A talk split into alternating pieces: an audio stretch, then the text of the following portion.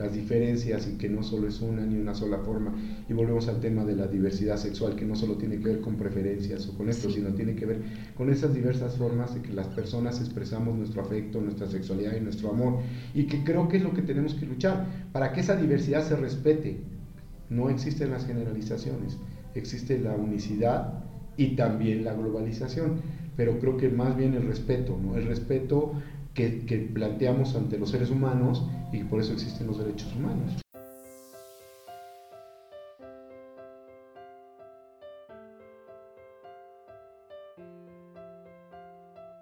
Descubre qué hay detrás de tus emociones, atrévete a perseguir tus sueños y a disfrutar el momento. Esto es Para Vivir Mejor, con Yusel Cuevas.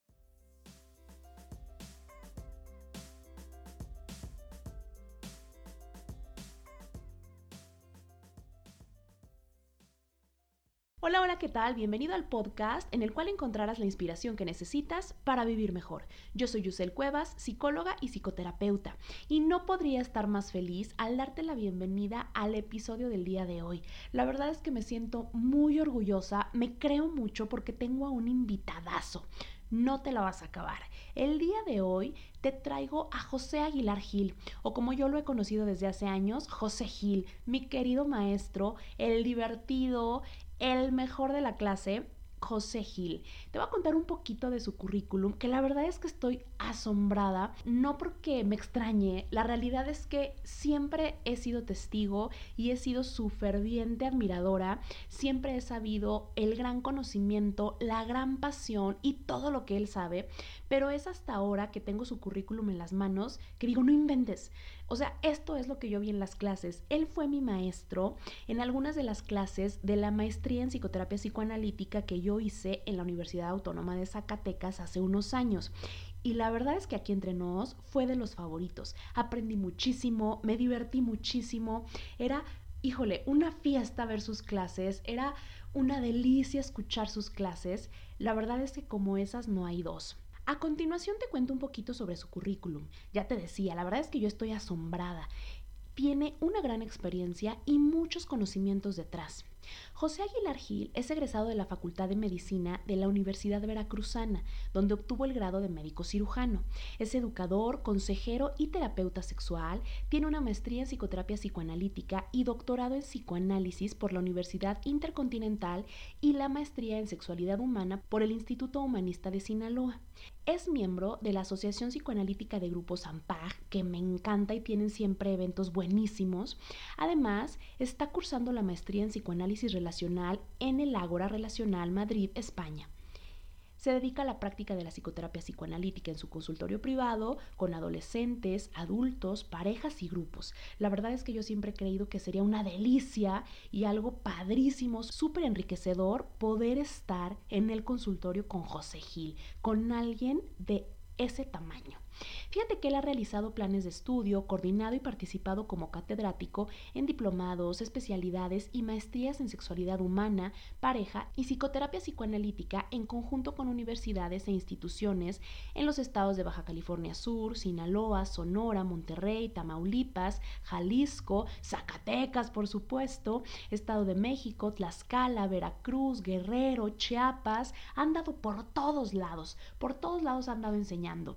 José Gil es coordinador nacional de la red Democracia y Sexualidad AC, que integra cerca de 200 organizaciones de educación sexual, género, VIH y diversidad en el país. Además, para la Secretaría de Educación Pública ha sido asesor del programa de formación ética y cívica de secundarias. Diseñó los contenidos de educación sexual. Es además revisor de los libros de quinto y sexto de primaria de ciencias naturales. Es colaborador para la editorial Santillana en libros de formación ética y cívica de primero, segundo y tercero de secundarias. De 1997 a 1998 formó parte del equipo que diseñó la materia estatal Sexualidad y Género, un panorama posible para planear tu vida. Además, es conferencista a nivel nacional e internacional latinoamericanos y centroamericanos sobre sexualidad, psicoanálisis y masculinidades. En 2008 fue integrante del grupo que promovió la declaratoria Prevenir con Educación, firmada por representantes de los Ministerios de Salud y Educación de Latinoamérica y el Caribe. José Ángel Aguilar Gil ha participado en programas de radio y televisión con temas de sexualidad y psicología. Es autor de diversos libros y publicaciones dirigidos siempre a profesionales que trabajan con adolescentes. Como te puedes dar cuenta, es toda una celebridad, sabe muchísimo y tiene toda la experiencia del mundo en lo que habla. Y el día de hoy está aquí en Para Vivir Mejor. De verdad que estoy súper emocionada, me creo mucho y me vale de tener a mi maestrazo querido, de tener a José Gil aquí en mi podcast. Te recomiendo que te quedes al final porque te tengo una sorpresa. Sin más, te dejo con la entrevista.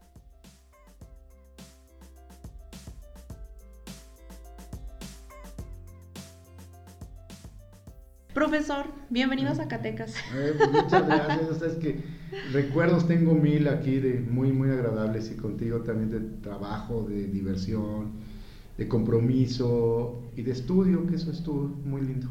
Y de las 15, sobre y de todo. las 15 letras que no se me olvidan, son inolvidables. A, a, ver si cerramos luego con broche de oro el episodio. Ándele, pues. Pero por lo pronto hay que platicar. Claro. Dime, a mí me claro. parece que la percepción que tengo de usted y, y desde el momento en que, en que compartimos clases es de alguien muy profesional, pero sobre todo con mucha conciencia, con mucho conocimiento en torno a la sexualidad humana. Y me parece que es de los aspectos que más admiro y de los cuales más he aprendido. ¿Cómo, cómo fue que comenzó a adentrarse pues, en este super tema? Porque es el tema. Bueno, mira, eh, yo empiezo cuando estaba muy chavo, acabé la licenciatura en medicina, me vengo a México y quería estudiar medicina interna. Y total que llego y me encuentro con una serie de cosas que me introducen a meterme a terapia eh, psicoanalítica y por otra parte a trabajar en, en, una, en una organización que se dedicaba a los adolescentes. Entonces me contratan como médico y empiezo a ser médico de adolescentes, pero esa educación precisamente trabaja el tema de educación sexual. Entonces me empezó a atrapar, atrapar, al mismo tiempo que empecé a estudiar la parte psicoanalítica y la clínica, por otra parte empecé a trabajar el tema de educación sexual, trabajábamos en las comunidades, íbamos a, con todo el mundo, pero lo que más me interesaba era el trabajo con jóvenes. Entonces ahí me empezó a interesar y entonces empecé a, a estudiar y además en esa época te, traían ponentes de los Estados Unidos uh -huh. y nos certificamos en, como educador sexual, consejero sexual y terapeuta sexual. Eso fue como lo, las primicias, pero el trabajo que me interesaba mucho básicamente era la educación sexual y la educación sexual con jóvenes. Que esa ha sido mi expertise y que sigo trabajando en el tema de precisamente la sexualidad y los jóvenes. Uh -huh. Bueno, y para alguien que conoce varias generaciones justamente en ese tema, por favor díganos si es verdad que en esta época el mundo se ha vuelto loco y es tan diferente a como se supone que lo recuerdan otras generaciones. Mira, yo creo que yo, yo no lo veo tan catastrófico, neta, yo lo veo como una posibilidad que cada generación vivimos cosas diferentes y tal vez las generaciones más viejas a veces critican a las más jóvenes porque no entienden en el contexto lo que sucede. Yo creo que siempre ha existido y la sexualidad siempre ha sido un tabú, ha ido cambiando, creo que ahora es más abierta para los jóvenes muy jóvenes, pero que finalmente siempre ha habido, la gente siempre ha habido embarazos no deseados, siempre ha habido enfermedades de transmisión sexual, y digo siempre durante los últimos siglos, pero también siglos anteriores, y siempre ha habido conflictos con la sexualidad y separaciones y amor y sexo y formas de hacer la sexualidad. De hecho, pues este, ya, eh, cuando, nos, cuando te encuentras pues con obras que hicieron los mayas o eso, ves la sexualidad allí. Uh -huh. Y en Perú pues existen también todos los incas que tienen aspectos de la sexualidad como muy abierta.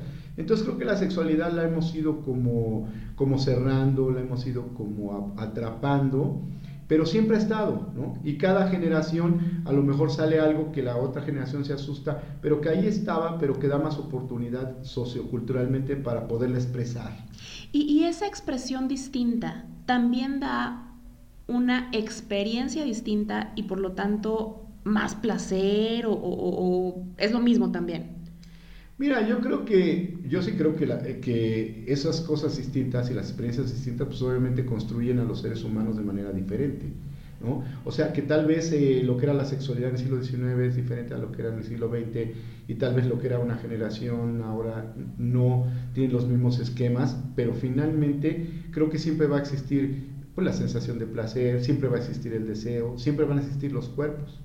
¿Qué, qué cambia? La forma en que expresas eso. Pero yo creo que eso no se va a acabar. Sí, que el deseo tú lo puedas tener, pero ahora cómo se regula o no se regula es, puede ser diferente. Pero el deseo ahí está. Los cuerpos ahí están. Que los cuerpos hagan una cosa o no. Que a veces los, se, pueda reprimir a ese cuerpo que no haga determinadas cosas, sí, de acuerdo a la época. Pero creo que hay cosas que, que persisten y que solo se le da la forma diferente para poder actuar, actuar en, la, en la manifestación de la sexualidad. Y eso es lo que cambia con la época. Y eso es lo que cambia con la época y eso es lo que se restringe o no, eso es lo que se controla o no, pero la sexualidad va a estar allí, ¿no? Y eso para mí es lo importante. O sea, yo creo que las formas cambian, pero en, el fondo siempre están las bases de lo que significa la sexualidad, el erotismo, el deseo, el cuerpo, y eso es muy importante. ¿Qué, es en sí la sexualidad? Porque mucho se le tacha al psicoanálisis que todo tiene que ver con sexo y que solo sexo y solo penes y Freud, ¿no? ¿Qué es la sexualidad en sí? ¿Cómo la pudiéramos definir? Mira, es complicado tener una definición, hay muchas definiciones, puede ser las más formales que es, lo hace la Organización Mundial de la Salud, que la hace la Panamericana, que la hace la Organización Mundial de Sexología. Entonces hay definiciones, hay desde muy cortas, como decir, la sexualidad es la expresión psicosociocultural del sexo, que es muy sencilla, es el sexo y cómo se expresa psico, socio y en la cultura. Y hay definiciones más amplias que hablan que la sexualidad tiene que ver con la subjetividad del ser humano y que también está ligada como a unos aspectos eh, que es lo político, lo económico, las restricciones sociales, Esa es la, resistencia Y, todo. Entonces, una definición mucho más que llamamos de construcción sociocultural. Ha habido diferentes pensadores, uno de ellos pues obviamente es Foucault, el otro que todavía vive se llama Jeffrey Wicks, y que habla de la construcción sociocultural de la sexualidad. Y que si bien la sexualidad es un cuerpo, es una subjetividad, y que además esa subjetividad de ese cuerpo está todo el tiempo y en continuo eh, comunicación con la parte económica, con la parte de la resistencia social, con las partes de las reglas morales, con la parte política y con la parte de cómo cambian las familias. Entonces eso sí te da una opción mucho más amplia y entonces se habla, la sexualidad se construye no está dada, se construye. Y que si lo pensamos así, pues obviamente encontraremos diferencias entre la sexualidad de nuestros padres, de nuestros abuelos, vamos, de generación en generación. claro, porque entonces se construye, y entonces no es igual en cualquier momento ni en cualquier época. Y tampoco puedes saber cuál es la sexualidad. La sexualidad de los jóvenes o de los adultos de Zacatecas es igual que la sexualidad de la gente en, la Ciudad de México, es igual eh, de la, la sexualidad de Zacatecas, igual a la gente de Guadalupe ¿no? O, pero ¿quién? ¿Los estudiantes o la sexualidad de los que no estudiaron o la sexualidad de las trabajadoras de, que trabajan en el servicio de casa? ¿De, qué sexualidad estamos hablando? O del hombre y la mujer, tan sencillo como eso. Y entonces, por eso ahora se, se, plantea hablar de sexualidades, con una S, porque no puedes, por un lado una parte global y por un lado muy específica, ¿de qué sexualidad estamos hablando? ¿no? ¿Y de quién? Y por eso es muy importante especificar. Y cuando uno habla, bueno, vamos a hablar de la sexualidad de las indígenas de Oaxaca, vamos a hablar de, las mujeres profesionistas de la Universidad de Zacatecas, o vamos a hablar de las mujeres del DF, o vamos a hablar de los hombres que son indígenas, o vamos a hablar de los hombres campesinos, o vamos a hablar de los hombres profesionales que estudian en UNAM. Entonces, eh, eh, por eso es tan complicado, porque no es tan fácil como generalizar. Por un lado se generaliza, pero por otro lado se tiene que especificar de, de cuando estamos hablando de la manifestación de la sexualidad, ¿de cuál manifestación estamos hablando? Y al hablar o, al usar, utilizar el término sexualidades, entrarían también, por ejemplo, las personas con, con una orientación distinta o, con una preferencia o elección sexual distinta a la heterosexual? Claro, sexualidad es lo que te habla es que existe una gran diversidad, ¿no? Y claro, entra el, el aspecto ya de diversidad sexual. Cuando se habla de diversidad sexual, se habla que hay diferentes formas de vivir la sexualidad. Y no solo la sexualidad como ejercicio y como coito o como orientación o preferencia, sino la sexualidad. ¿no? La sexualidad y muchas veces sexualidad diversa, diversidad sexual y diversidad amorosa. ¿no? La gente puede, pues no sé, te enamoras de alguien que es alto, gordo, chaparro, este, que es más inteligente y todo. Hay una diversidad también en la forma de amar y diversidad en la forma de manifestar tu sexualidad. Dentro de esa diversidad, que generalmente es muy, muy complicado porque el término lo utiliza generalmente eh, todo el movimiento lésbico, gay, intersexual y queer, lo utilizan y lo agarran como de bandera, pero la diversidad es todo, la diversidad también entra en la heterosexualidad. Y, por eso existe un esquema complicado cuando la gente dice, ah, yo no soy de la diversidad, la persona es de la diversidad, los grupos de la diversidad, y que lo que hay que plantear la diversidad es más amplio. Incluso en la heterosexualidad hay diversidad. incluso en la heterosexualidad hay diversidad, incluso yo creo que en los seres humanos mismos hay diversidad, porque tú también contigo mismo tienes una diversidad en la sexualidad interna, ¿no? Porque hoy puedes pensar eso, sentir diferente, hoy puede gustarte alguien que no era el, estereotipo que te gustaba hace dos años. Entonces hay una diversidad. Y claro, dentro de esa diversidad entran las orientaciones y también entran las situaciones de género y, las identidades eh, sexogenéricas, que ya entonces estamos hablando también de esta parte de la diversidad y que dentro de cada una de ellas como tú decías hace rato, ah, la heterosexualidad tiene diversidad, claro, pero la homosexualidad también tiene diversidad. La bisexualidad tiene diversidad en sí misma. ser transgénero tiene una diversidad también. Entonces, por eso es tan amplio ¿no? el concepto. ¿Qué pasa hoy en día en la sociedad? ¿Qué pasa con, con los seres humanos que, que aún siendo tan expresivos, tan abiertos aparentemente, no alcanzamos a comprender esa diversidad y más allá a aceptarla? Yo, sí creo que aquí es donde entra también esta parte psicoanalítica y la parte cómo nosotros manejamos nuestra propia conciencia y nuestra parte, conocemos nuestro propio inconsciente. De, dentro de nuestro inconsciente hay una diversidad, ¿no? hay una diversidad y que no la puedes, eh, te cuesta trabajo aceptar esa diversidad para entender la diversidad de fuera. ¿no? Entonces creo yo que eh, las situaciones cómo vives tu, tu, experiencia en la sexualidad y cómo comprendes la experiencia de, de, las otras personas, ¿no? Y es ahí el respeto y también el planteamiento de, como de echarte un clavado y, bucear sobre tu propia sexualidad y tu propia sexualidad diversa para entender la diversidad también de los demás, ¿no? Y eso no quiere decir que tengas que hacer todo para ser súper tolerante y que tienes que andar con todo el mundo y coger con todo el mundo, no. Esto quiere decir que por lo menos dentro de ti ubiques cuáles son las cosas que te pueden agradar, que no, que te gustaría hacer, el deseo y cómo está. Y ya para mí lo más importante es si los ubicas y saber qué sí decides hacer o no. Porque no tiene que, todo, no, todo tiene que llevarse al acto, ¿no? No, y están las fantasías sexuales tan buenas, tan bonitas y baratas. Pero sería tan aburrido, ¿no? Hacer toda, toda, esta, toda esta cosa que te venden, ah, pues sí, hable de las fantasías con su pareja y haga todas las fantasías. Yo creo que es aburrido. Porque yo creo que hay, hay, fantasías que sí se pueden compartir, hay fantasías que son muy... Que se quedan como fantasías. que son muy nuestras, ¿no? y se quedan como fantasías y las puedes pensar y puedes querer, amar a una persona y puedes acostarte con alguien y puedes pensar en otra persona y puedes sentir que te gusta otra persona y eso no implica nada porque no va ligado la fantasía a la realidad. Hay gente que sí lleva a cabo las fantasías realidad. Yo respeto mucho eso. A mí no me parece tanto como esta cosa de la sexología moderna, de que, bueno, haga con su pareja todas las fantasías. Es muy aburrido, porque finalmente las fantasías son fantasías, te permiten el deseo y a lo mejor el acto sexual, pero no a fuerza necesitas como llevar la fantasía a la realidad, ¿no? Porque la fantasía, pues, es parte de la vida. Ahora que estamos haciendo estas conexiones mm, mm, mm, bien importantes, pero medio extrañas, ¿Qué, podría decirnos usted? ¿La sexualidad o el sexo más propiamente dicho, así tal cual el sexo, siempre va unido al amor? No, eso es una, es una falacia, ¿no? La sexualidad siempre precisamente ha ido desunida al amor.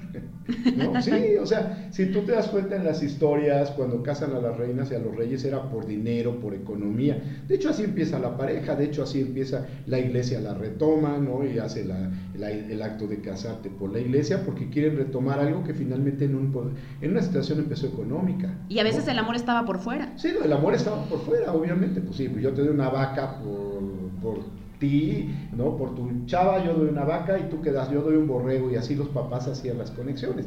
Y más allá, pues eso era, podía hacerse sexualidad de hijos, generalmente era reproductivo, pero no era ligado ni al amor, ni a la a veces ni a la sexualidad.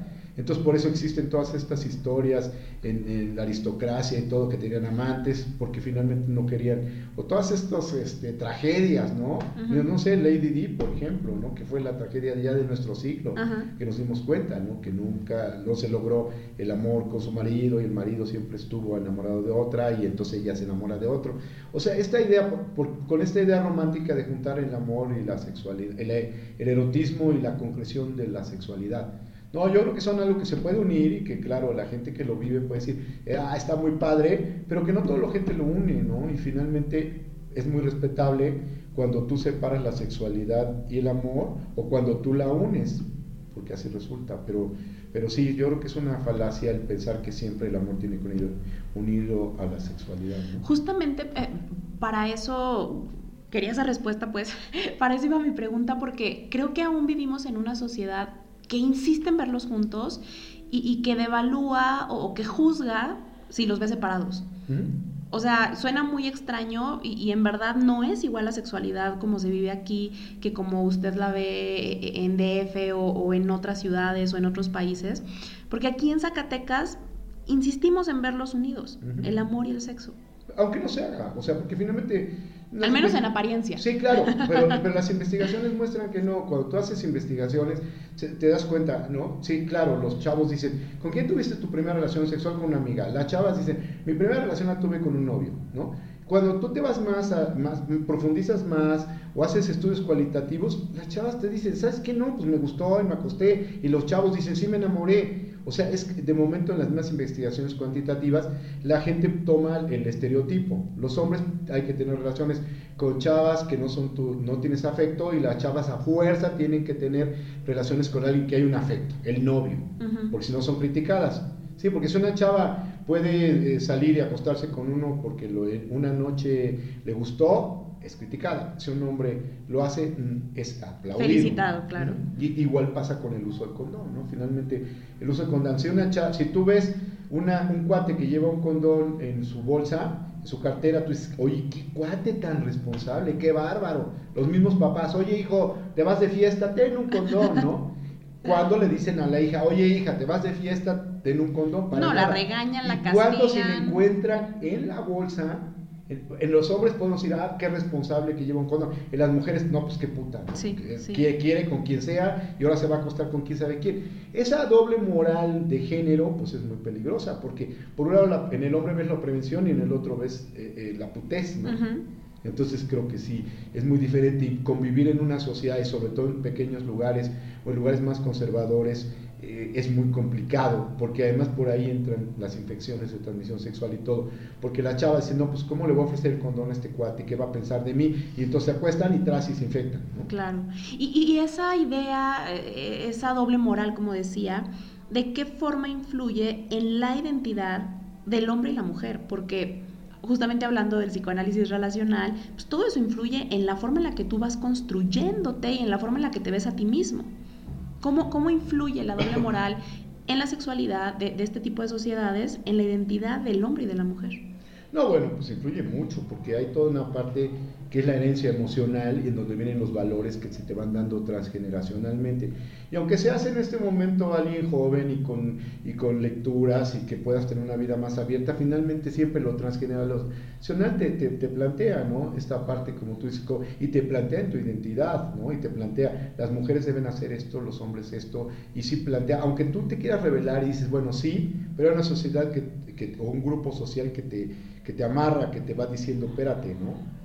Y, aunque tú estés convencida que lo puedes hacer, tienes que hacer una lucha personal para hacerlo de otra manera, ¿no? Y bueno, así cambian las generaciones, pero sí tiene, tiene que ver con eso, ¿no? Cómo, cómo finalmente este, esta herencia emocional que se llama va pasando de generación en generación y esa parte te lleva a esos valores que de momento tú te das cuenta que ni siquiera tenías cuenta. En este momento, pues las milenias, tipo tú, de, de alguna manera se pueden cuestionar el ser mamás o no ser mamás, pero finalmente va a pesar más el que seas mamá, no tanto porque tú quieras o sea tu decisión, ¿no? Sino que finalmente viene una cosa que tu abuela, tu madre, tu bisabuela y todo el mundo dicen que tendrías que ser mamá. Ahora, tú puedes decidir no serlo, pero tienes que luchar con la idea de que no lo vas a hacer y que es más difícil que pensar que sí. Porque tú vas a ser más aplaudida por sí que por no. aún cuando sea tu, tu, idea genuina y, y, real. Aún cuando tú decidas que no estás lista o quieres desarrollarte o quieres hacer otra cosa, ¿no? Igual pasa con el casamiento, ¿no? te puedes ir a vivir con alguien y puedes después volver a vivir con otra persona y puedes vivir tu vida cinco personas. Pero finalmente todo sigue permeando toda esta parte de la construcción religiosa, judía cristiana y valores que te llevan a, bueno, pues por lo menos cásate, ¿no? Si te vas a vivir, cásate. Ya después de que, ya de una vez casada, ya a lo mejor puedes hacer lo que quieras, ¿no? Siempre como cubrir un requisito en esto para poder como controlar, para mí todo es control del deseo y de la sexualidad, ¿no? Volviendo al tema de la sexualidad, es el, el control del deseo de la mujer, el control de la sexualidad. Claro, si te casas, está controlada tu sexualidad. Claro, porque de ahí nos vamos a la monogamia. Ajá. ¿no? Entonces, como eh, sexualidad, boda, monogamia. Y sabemos que no existe tampoco. Entonces existe, nuevamente vuelve a pegar la doble moral. Entonces la gente, aunque no es monogámica, tiene que decir que sí es monogámica. Y aquellas parejas que abren la relación son súper mal vistas. Claro. Y otra vez la lucha constante. E, eso me hace mucho sentido porque lo veo en todo y en todos. Bueno, principalmente en las mujeres, porque alguna vez escuchaba cómo no hay una mujer que no haya sentido culpa por tener sexo y en cambio no hay hombres que sientan culpa por tener sexo. Estoy generalizando un poco porque sé que sí hay unos y otros, pero es la realidad. La mayoría de las mujeres sentimos culpa en algún momento por, por justamente no controlar el deseo o, por no decir no o porque ya fue muy rápido y, y es terrible. Sí, te digo, en ese sentido, toda esta construcción y toda esta eh, situación de género y esta restricción lleva a esta presente doble moral a manejarlo así, te digo, a, plantear, eh, y sabemos que existe cada vez más esta parte de la infidelidad sexual en las mujeres o vía internet o lo que sea, pero no se puede asumir y tiene que hacerlo de manera escondida porque van a ser juzgadas. Y los hombres no son tan juzgados como las mujeres. Y creo yo que esa doble moral que divide las situaciones que pueden hacer los hombres y las mujeres es lo que ha llevado más a situaciones problemáticas, ¿no? Y el, y el esquematizar otra vez qué tipo de relación y de pareja tienes que tener en el ideal. Porque tú puedes tener una pareja que a lo mejor la ves cada mes, ¿no? O que es una pareja que está vía internet y tú te conectas con ella, pero no, el esquema es, tienes que vivir con la persona, tienes que no sé qué y todo esto, y entonces eso lleva más al truene, porque hay parejas que, que pueden estar viviendo cada quien en su casa, haciendo vida de pareja, queriéndose mucho, y son una familia en un sentido que no tiene que vivir la cotidianidad. ¿Por qué? Por muchas cosas. Puede haber críticas, ¿no? Ahora los jóvenes ya no soportan la cotidianidad, ¿no? Ahora no, no saben quedarse, que es lo que luego no suena se comprometen. Y bueno, sí, tal vez, y yo siempre digo, tal vez no hay el compromiso que había en otras generaciones, el tipo compromiso, pero hay otro tipo de compromiso, que es otro, otro, otro arreglo que una generación no sabe cómo se arregla esa nueva generación y piensa que como él el compromiso lo veía de, un, de una forma, ahora esta nueva generación tendría que hacer ese compromiso de esa manera. Y no, las nuevas generaciones tienen... yo, por eso no me gusta cuando la gente dice, es que ya los jóvenes no se comprometen. Bueno, no se comprometen igual que hace 15 años. ¿no? Se comprometen de otra manera. La verdad es que yo tengo la, la sensación de que sí se nos complica un poquito porque tenemos justamente un modelo que no podemos de ninguna forma imitar y tal vez incluso dentro de ese modelo hay un, deseo de, querer alcanzarlo y entonces justamente entramos en conflicto de que no queremos eso, pero sí un poquito, pero no podemos, pero le hacemos el intento y creo que justamente en esta generación pues, sí hay una crisis eh, en las relaciones. No, yo sí creo que hay una crisis y acuérdate que crisis es oportunidad. ¿No? qué bueno que haya crisis para que haya una oportunidad de hacer cambios, de hacer manejos, pero sí creo que hay una crisis porque es una crisis de una generación con, una, otra generación. Eh, autores, ¿no? Que, en este caso relacionales, intersubjetivos, hay, hay un autor, Canciper, que habla que los, que los jóvenes tienen que confrontar a la otra generación y tienen que hacer cosas diferentes y que mientras no se confronta a la otra generación, tú no arreglas tu posibilidad de individualidad y te vuelves una persona individual. Y los padres se tienen que confrontar. Inclusive este autor habla de que los padres se tienen que desolucionar de los hijos y los hijos de los padres para poder crear cada quien su identidad, porque el problema adolescente y de la sexualidad no solo es de los adolescentes o de los jóvenes, es de, de una sociedad y de unos también papás que tienen que asumir que sus hijos los van a confrontar, tienen que asumir la confrontación y ellos tienen que reacomodarse para también ellos cuestionarse su propia sexualidad y que dejen a sus hijos que lo hagan. Es, es complejo, pero es, es ahí donde estos nuevos autores de psicoanálisis relacional te llevan a entender la parte psicoanalítica de otra manera y te permite entender que también el desarrollo adolescente es diferente y que sí tiene que haber una confrontación, que le tenemos mucho miedo, porque siempre pensamos que la confrontación es pleito, es enojo, no, la confrontación es plantear y decir hasta aquí, gracias por todo lo que me diste, eh, agradezco infinitamente y te quiero un chingo, te quiero un chingo, pero pero ahí te ves, ¿no? Y nos volvemos a ver con el mismo cariño de siempre y con el mismo amor, pero yo soy yo y tengo mi propio esquema de cómo hago mi vida y tú eres tú y te reacomodaste a partir de mí. Pero lo decía con un paciente, es como una estafeta. Y entonces el paciente me decía, eh, estaba haciendo la metáfora, que el papá este, cargaba con la historia del papá. Y decíamos, bueno, esta es una estafeta, tu papá te la tiene que dar. Y entonces decía él, claro, ¿sabes qué pasó? Que la estafeta no me la quiere dar y lo tengo que estar jale y jale. Entonces yo llevo la vida de mi papá encima de mí, que se divorció, que no sé qué, entonces yo estoy cargando con todo. Y entonces me decía, lo voy a patear y le voy a decir, dame la estafeta, yo voy a correr, tú corriste tus 200 metros como quisiste, lento, fácil, difícil, te caíste, déjame correr mis 200 que me tocan a mí. Y si llego a la meta va a ser mía. Y te voy a decir, gracias papá por estos 200 metros que, que corriste, pero yo gané, fíjate. No, me parece una metáfora hermosa de una, de una consulta terapéutica de un cuate que estamos hablando de esto, que empieza a hacer su vida y empieza a decir, no tengo por qué yo eh, sentirme que tengo que cargar con la vida de él para yo poder hacer lo que voy a hacer. Claro, claro. Y que esto, digo, en general y en la sexualidad también, ¿no?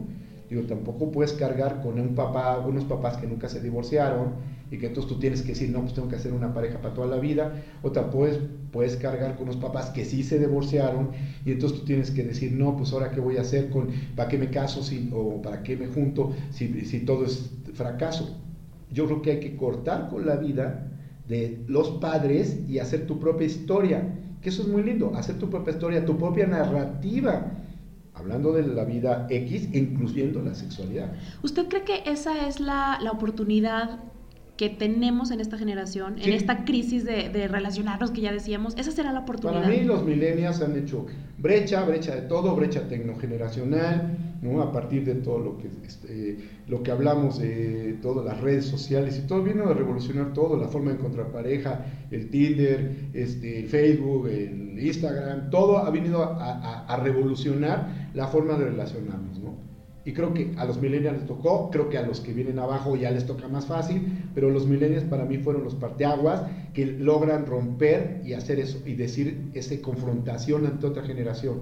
Y que por primera vez puede ser que los padres acepten que tienen que aprender algo de los hijos. Me encanta eso. Pues sí, porque antes no se, no se pensaba eso. Los papás enseñaban, enseñaban, enseñaban. Aunque ni supieran. Sí, por eso, aunque ni supieran. Pero con la tecnología pues ahí nos damos cuenta de la ignorancia de los padres que no les tocó vivir eso. Entonces te piden, ay, hija, eh, dime cómo le hago aquí para mandar un mensaje, no sé qué. Oye, hija, ¿cómo le hago? Dime la computadora, ¿cómo la aprendo? Porque no sé qué. Es eso cierto. es una maravilla. Porque por primera vez los papás tal vez no tienen conciencia, pero saben que sus hijos pueden enseñarles algo de lo que los papás son ignorantes. No saben nada.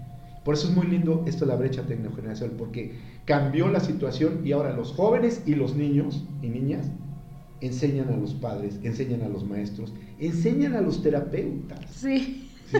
Porque si te llega un adolescente y te llega con su juego a mí me llegó uno, Fortnite se llama el juego famoso, y me enseña y me dice, ¿cómo no voy a decir? No, no, quítate, quítate el celular, llévatelo. No, no, pues no, porque la única forma, así como jugaba yo y dibujaba hace 10 años con los chavos, o jugábamos ajedrez, o jugábamos no sé qué para saber qué pasaba en su mente, ahora juego Fortnite con este güey para poder entender qué es, pero él me enseña, ay, no le piques así, ay, mira que, oye, no, no, pero es la única forma, como padres o como generación, o como maestros o como terapeutas. Yo creo que sí, si no volvemos a este enseñanza-aprendizaje al revés, creo que nos va muy mal a las generaciones que ya estamos para acá, ¿no? Sí, porque nosotros ya no estamos dispuestos a regresar. Ah, y de alguna manera entonces tienes o, o, o te aclimatas o te aclichingas. Como ¿sí? sí, claro. Entonces eso es muy importante. Y, y, otro tema al cual me da ñañaras entrar, porque siento que voy a recordar tantas y tantas pláticas de las 15, pero tengo que tocarlo ok, ya dijimos, la sexualidad sí se abrió más, pero entonces hay cosas que ya traían desde otras generaciones. ¿Qué onda con el amor? ¿Es cierto que hoy es más difícil encontrar el amor y enamorarse?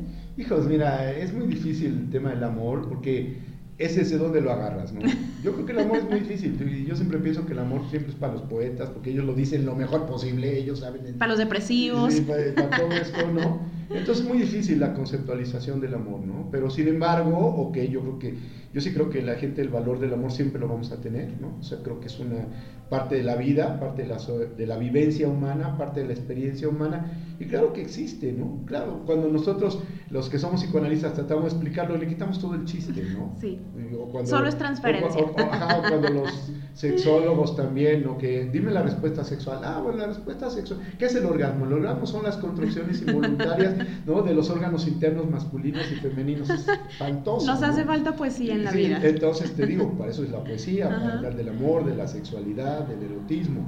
Sin embargo, yo creo que existe el amor en sus diferentes opciones, en sus diferentes posibilidades, y pues seguiremos, creo que la mejor opción es irse al 15 letras y seguir hablando del amor, porque aquí lo estamos Ahí con los mezcales eh, zacatecanos estamos intelectualizando demasiado, pero bueno, sí existe, yo creo que lo vivimos y lo volvemos a vivir, y eso es algo maravilloso, yo creo que sí, es nuestro motor de vida, creo que el amor. El amor en, en varios sentidos, el amor a los padres, el amor a los amigos, el amor a los amigos, el amor a los pacientes, el amor a, a, tu mamá, a tu papá, y claro, y el amor de pareja, pues sí, ¿no?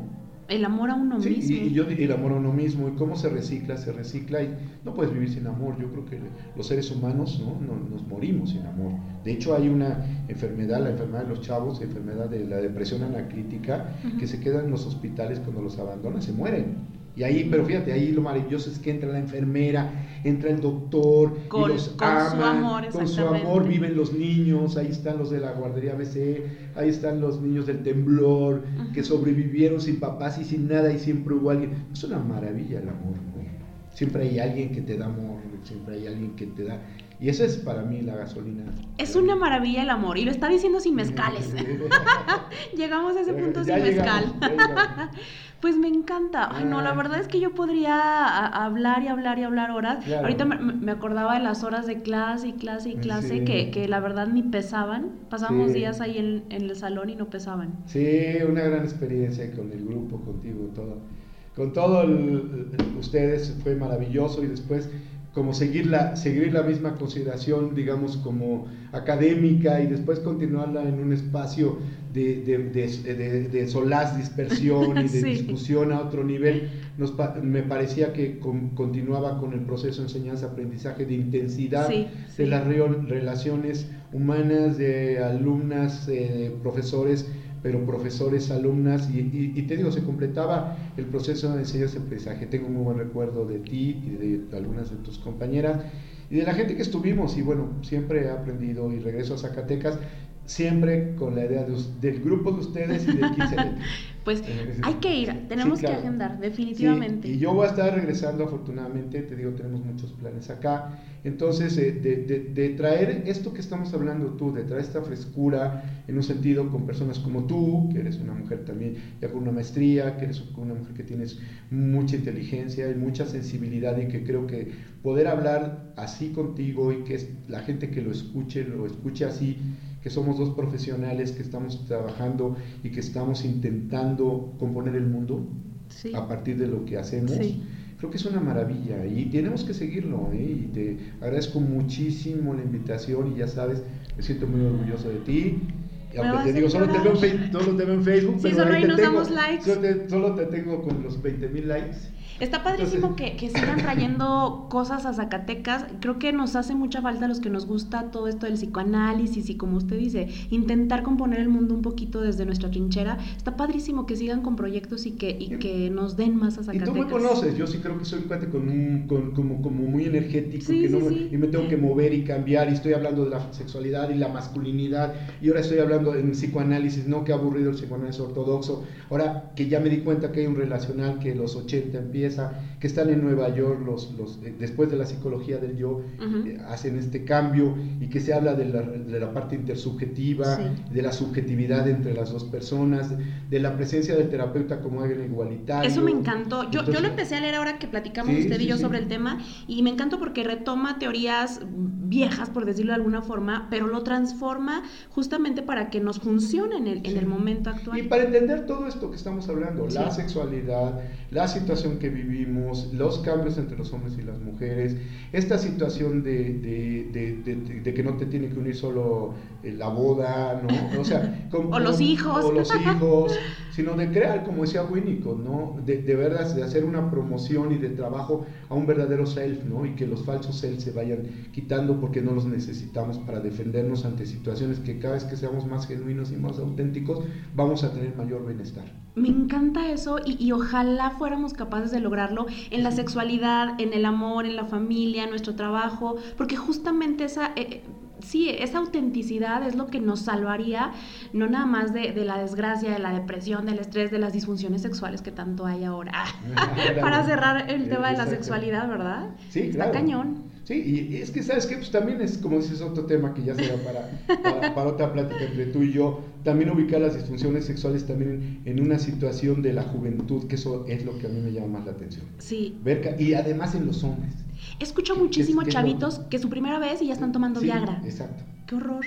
Pero también eso tiene que ver con, con, la comercialización de durar más y va a otro tema que es la masculinidad, que hoy hablaremos de eso. Y que entonces va a, a, reforzar la masculinidad. Siempre tiene que haber erección y por lo tanto no quiero fallar y por lo tanto tomo Viagra aunque tenga 18 años. Sí. Otro tema. Terrible. También tengo muchas ganas de platicar y me encantaría, igual como usted dice después, cómo influye nuestra personalidad en la forma, en la forma en la cual mantenemos relaciones sexuales. O sea, la sexualidad del obsesivo, la sexualidad, ah, claro. o, o, sea, está cañón del, del controlador. Sí. Híjole, sí, del que, fóbico. Sí, qué horror. Sí, una vez me acuerdo, justamente Norma Brown, que está acá abajo en la fiesta, porque hay una fiesta abajo de nosotros, una vez nos contó, y yo juro que, que, siempre lo pienso, decía, mira, si en algún momento no puedes encontrar la estructura de personalidad de tu paciente, imagínatelo cogiendo. Dice, imagínatelo cogiendo y así vas a saber, porque el obsesivo coge de una forma, el, o sea, el neurótico, el border, ¿no? Sí, sí, sí. Me encantó porque es cierto. Sí, que- claro, y te digo, por eso volvemos al tema del que empezamos, ¿no? Sexualidades con ese. Ajá. Las diferencias y que no solo es una ni una sola forma. Y volvemos al tema de la diversidad sexual, que no solo tiene que ver con preferencias o con esto, Sí. sino tiene que ver con esas diversas formas de que las personas expresamos nuestro afecto, nuestra sexualidad y nuestro amor. Y que creo que es lo que tenemos que luchar, para que esa diversidad se respete. No existen las generalizaciones, existe la unicidad y también la globalización.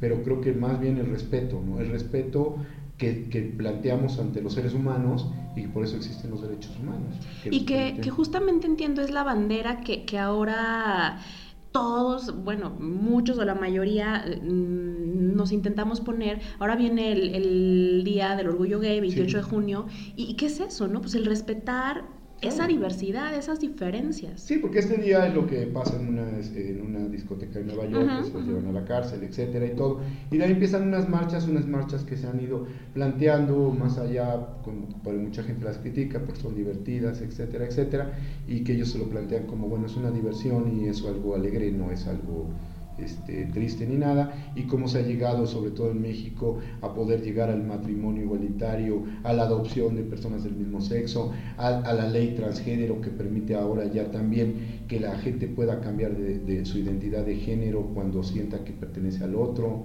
Entonces, ha habido muchos avances, sobre todo en Ciudad de México, pero también creo que son 17 estados quienes ya aceptan el matrimonio y la adopción, y la ley transgénero también se tendrá que hacer eso. Yo creo que tenemos que vivir una sexualidad, digamos, una apertura a una sexualidad del siglo XXI, y, ya, finalmente tendremos que asumirlo como, pues, como dice Benito Juárez, ¿no? el respeto al derecho ajeno es la paz aquí sería al gusto, al deseo, al deseo el, el, respeto al deseo ajeno la paz, es la paz. Pues para pasar a la última parte, tengo acá la cajita de preguntas, ah, sí. entonces va a sacar a tres preguntas sin ver, ¿eh? a ver, ah, a ver qué le toca.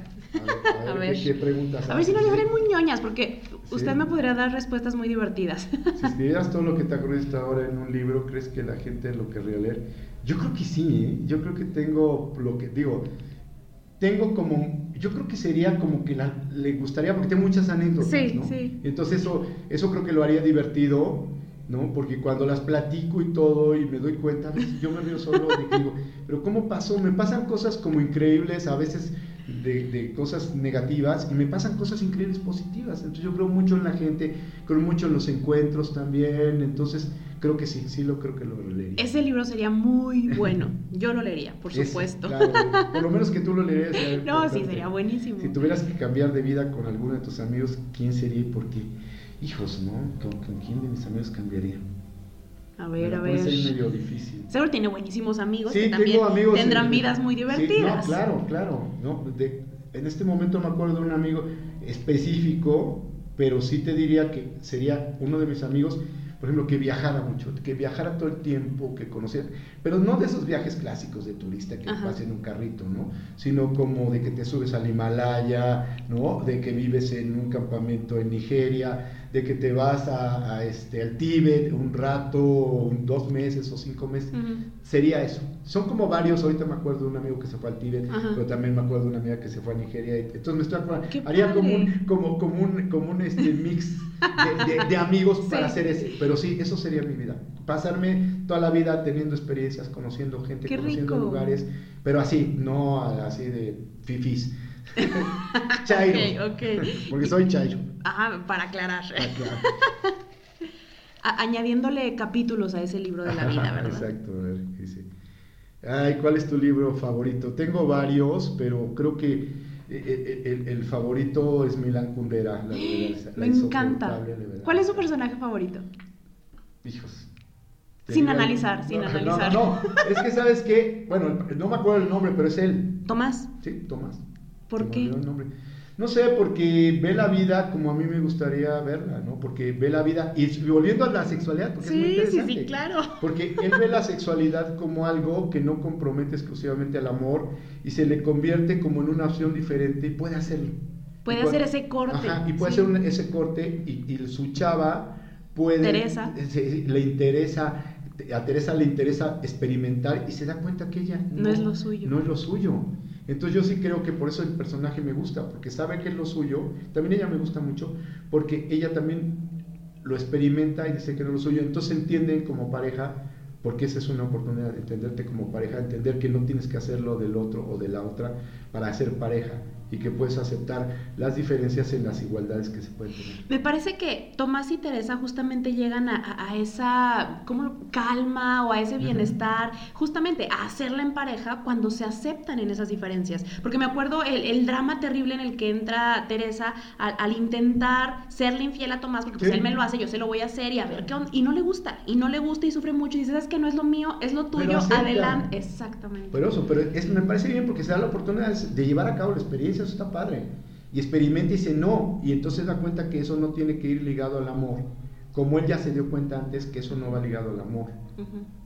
Aparte, ahí se hace una mezcla muy bonita porque también está Sabina, que yo puedo decir que es mi personaje favorito, pero a Sabina no le va muy bien en la feria, si se acuerda, era, ella era la amante de Tomás y entonces a final de cuentas en la historia ella se queda medio sola, justamente es como este personaje con el cual me parece ejemplifican la levedad. Sí, claro. Y entonces ella sí, pues sí, leve, leve, leve y se queda sola y sin ese amor, pero en Tomás sí se puede ver, pues ahí está Teresa que otra vez con las identidades de género como que le aguanta, que le tolera, que lo, que lo sigue y pues ahí está la pareja. pero yo y que también podemos verlo que también de alguna manera ella toma su persona, ubica quién es ella y decide amar a alguien que tiene ciertas características que a lo mejor antes no le gustaban, pero que ahora acepta porque sabe por qué es él, pero que no va ligado al desamor, sino va ligado al amor. Y él descubre que en ella descubre el amor precisamente por eso, por una tolerancia ante aceptar que él es así no, está eh, excelente. Algo que nadie había aceptado en él y, que le costaba incluso un poquito.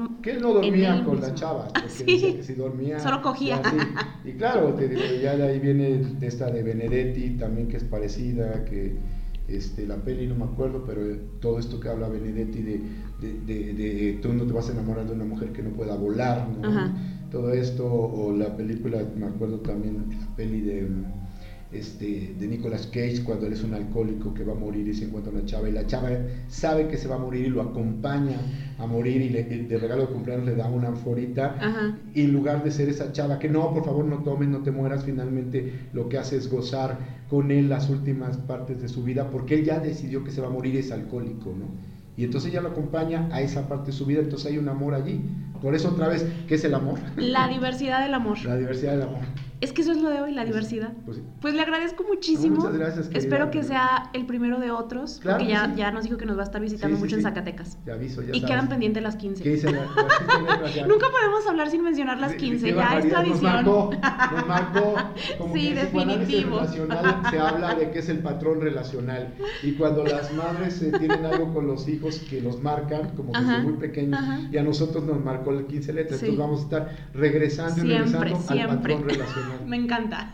Muchas gracias. Muchas gracias, querida.